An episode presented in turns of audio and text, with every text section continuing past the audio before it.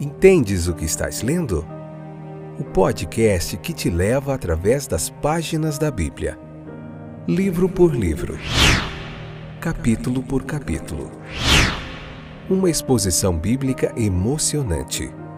Aperte os cintos e embarque comigo nesta viagem.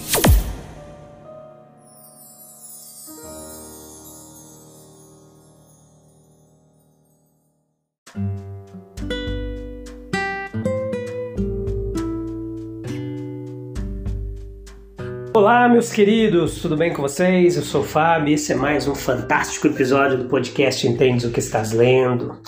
Que momento precioso de se debruçar sobre a palavra de Deus para aprender mais um pouquinho como os israelitas viviam ali na época de Levítico, né? E de muitos anos depois ainda praticaram isso.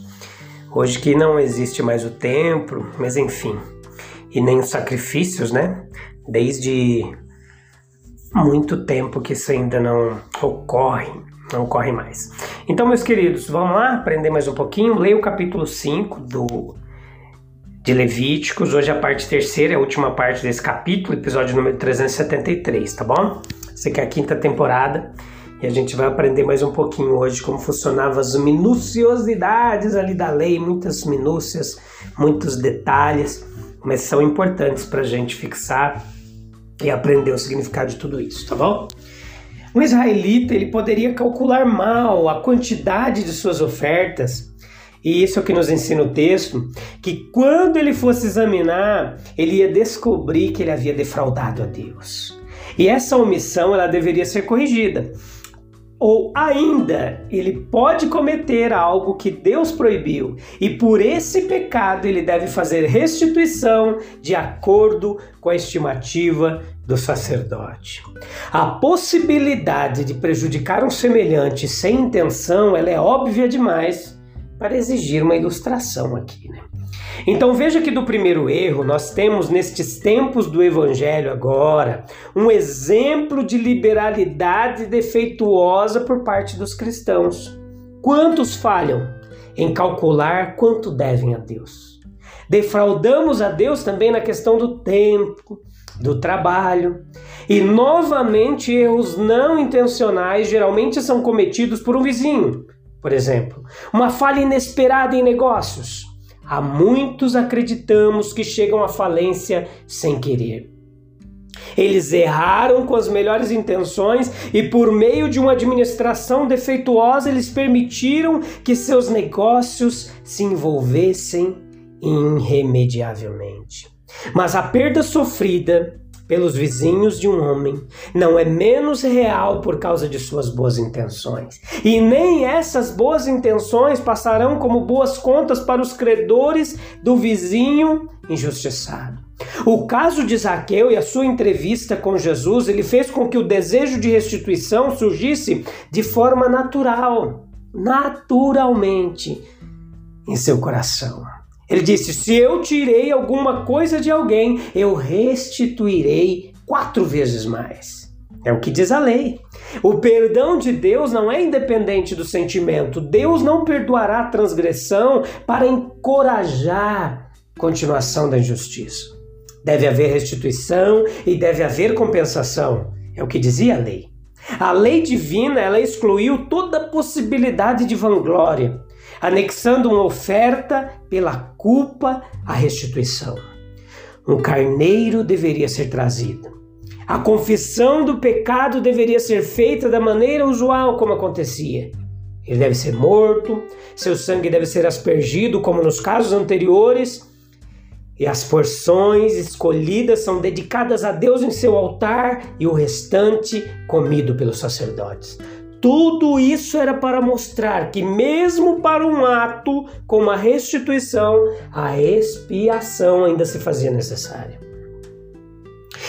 Não poderia ficar sozinho, não tinha nenhum mérito inerente, foi apenas justiça tardia, e para o mal a necessidade de expiação, bem como de reparação. Certamente essa grande verdade nos encontra na vida cristã. Jesus como oferta pela culpa, e essa é a fraseologia aqui empregada em Isaías capítulo 53, versículo 10, a respeito dele, que deve nos cercar com seus méritos, mesmo quando estamos conscienciosamente fazendo restituição. É como penitentes que devemos fazer isso. Embora o mundo se glorie na reparação do erro como algo, em sua opinião, mais meritório, as pessoas que reparam, elas devem fazê-lo com espírito penitente, tendo sempre em conta os méritos expiatórios do Salvador. Deus não exige menos honestidade em seu evangelho do que em sua lei. Filipenses 4:8 Pensemos nele. Lembre-se das palavras do nosso Salvador. Se trouxeres a tua oferta ao altar e ali te lembrares de que teu irmão tem alguma coisa contra ti, deixa ali a tua oferta diante do altar e vai. Reconcilia-te primeiro com teu irmão e depois vem e oferece a tua oferta. Mateus capítulo 5, versículo 23 e 24. Haveria uma restituição a Deus Levítico capítulo 5, versículo 15 e 16.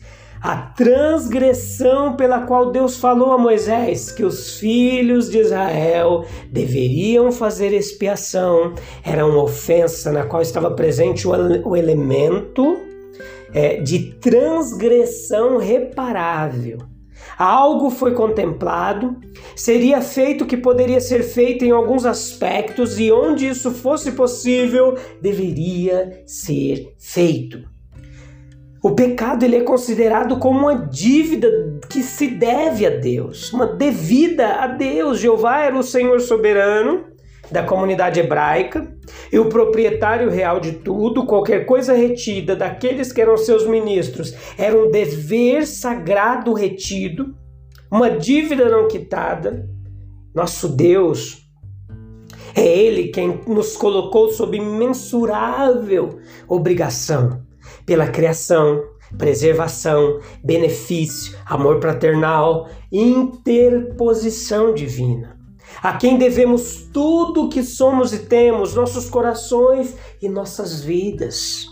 De quem retivemos aquilo que nunca poderemos pagar, nossa reverência, gratidão, obediência, submissão.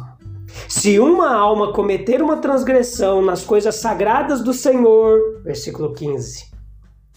Os israelitas, eles estavam sob muitas injunções Provavelmente receberam instrução profissional dos levitas, bem como ensino religioso em casa. Deuteronômio 6,7 nos diz isso.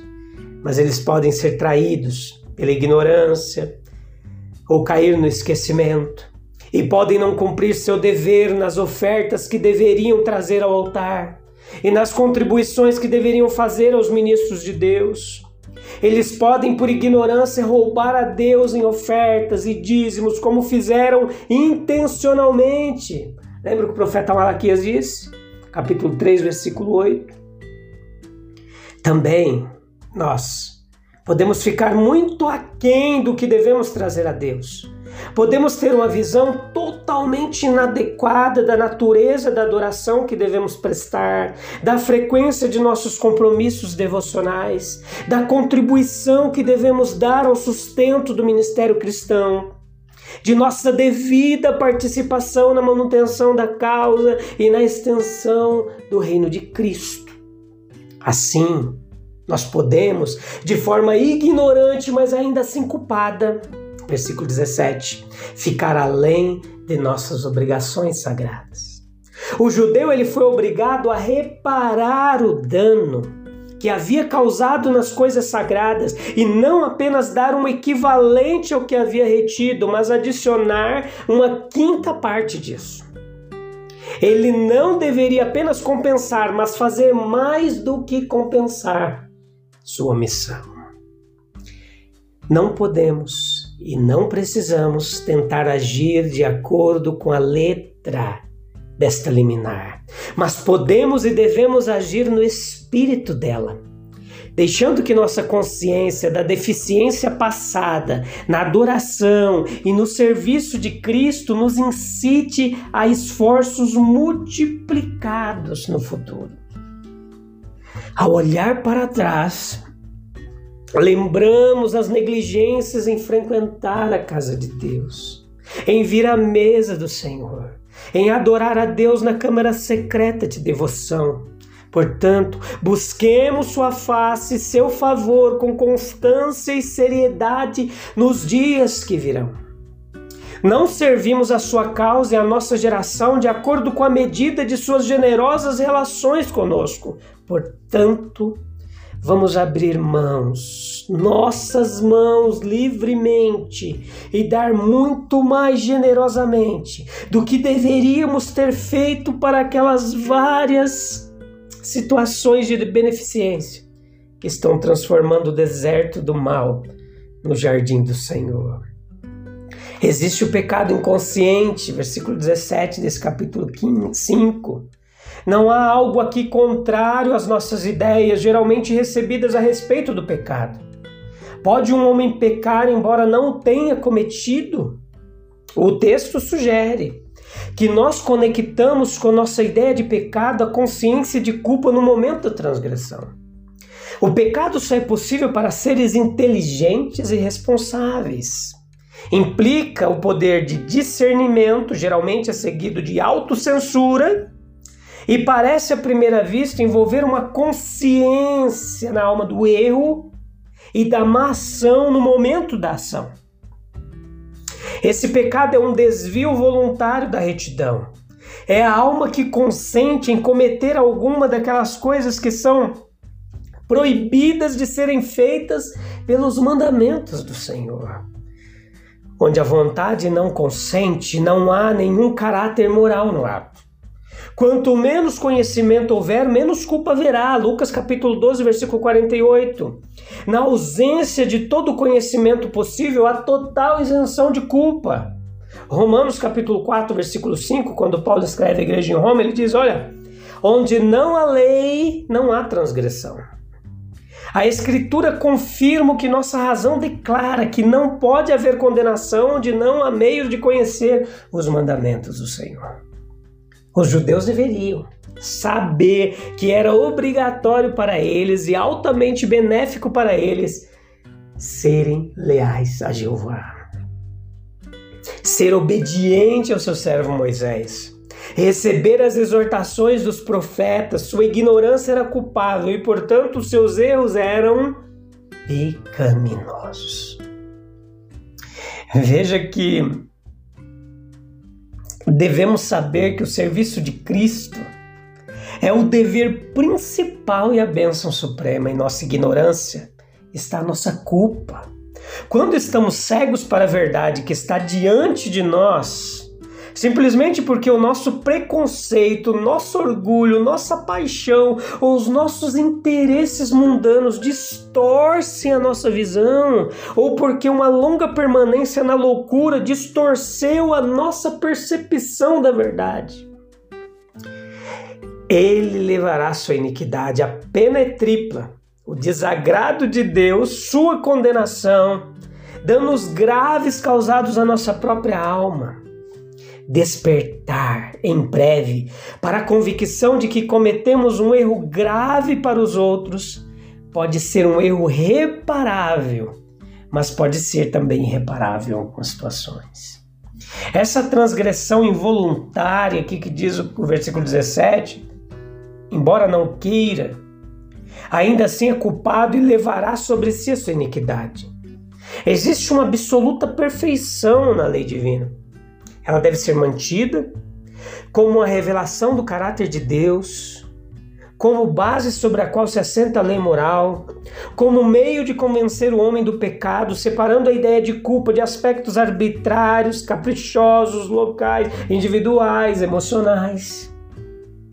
A expiação ela é fornecida não apenas pelos pecados dos quais se arrependeu e confessou, mas também pelas ofensas cometidas de forma involuntária.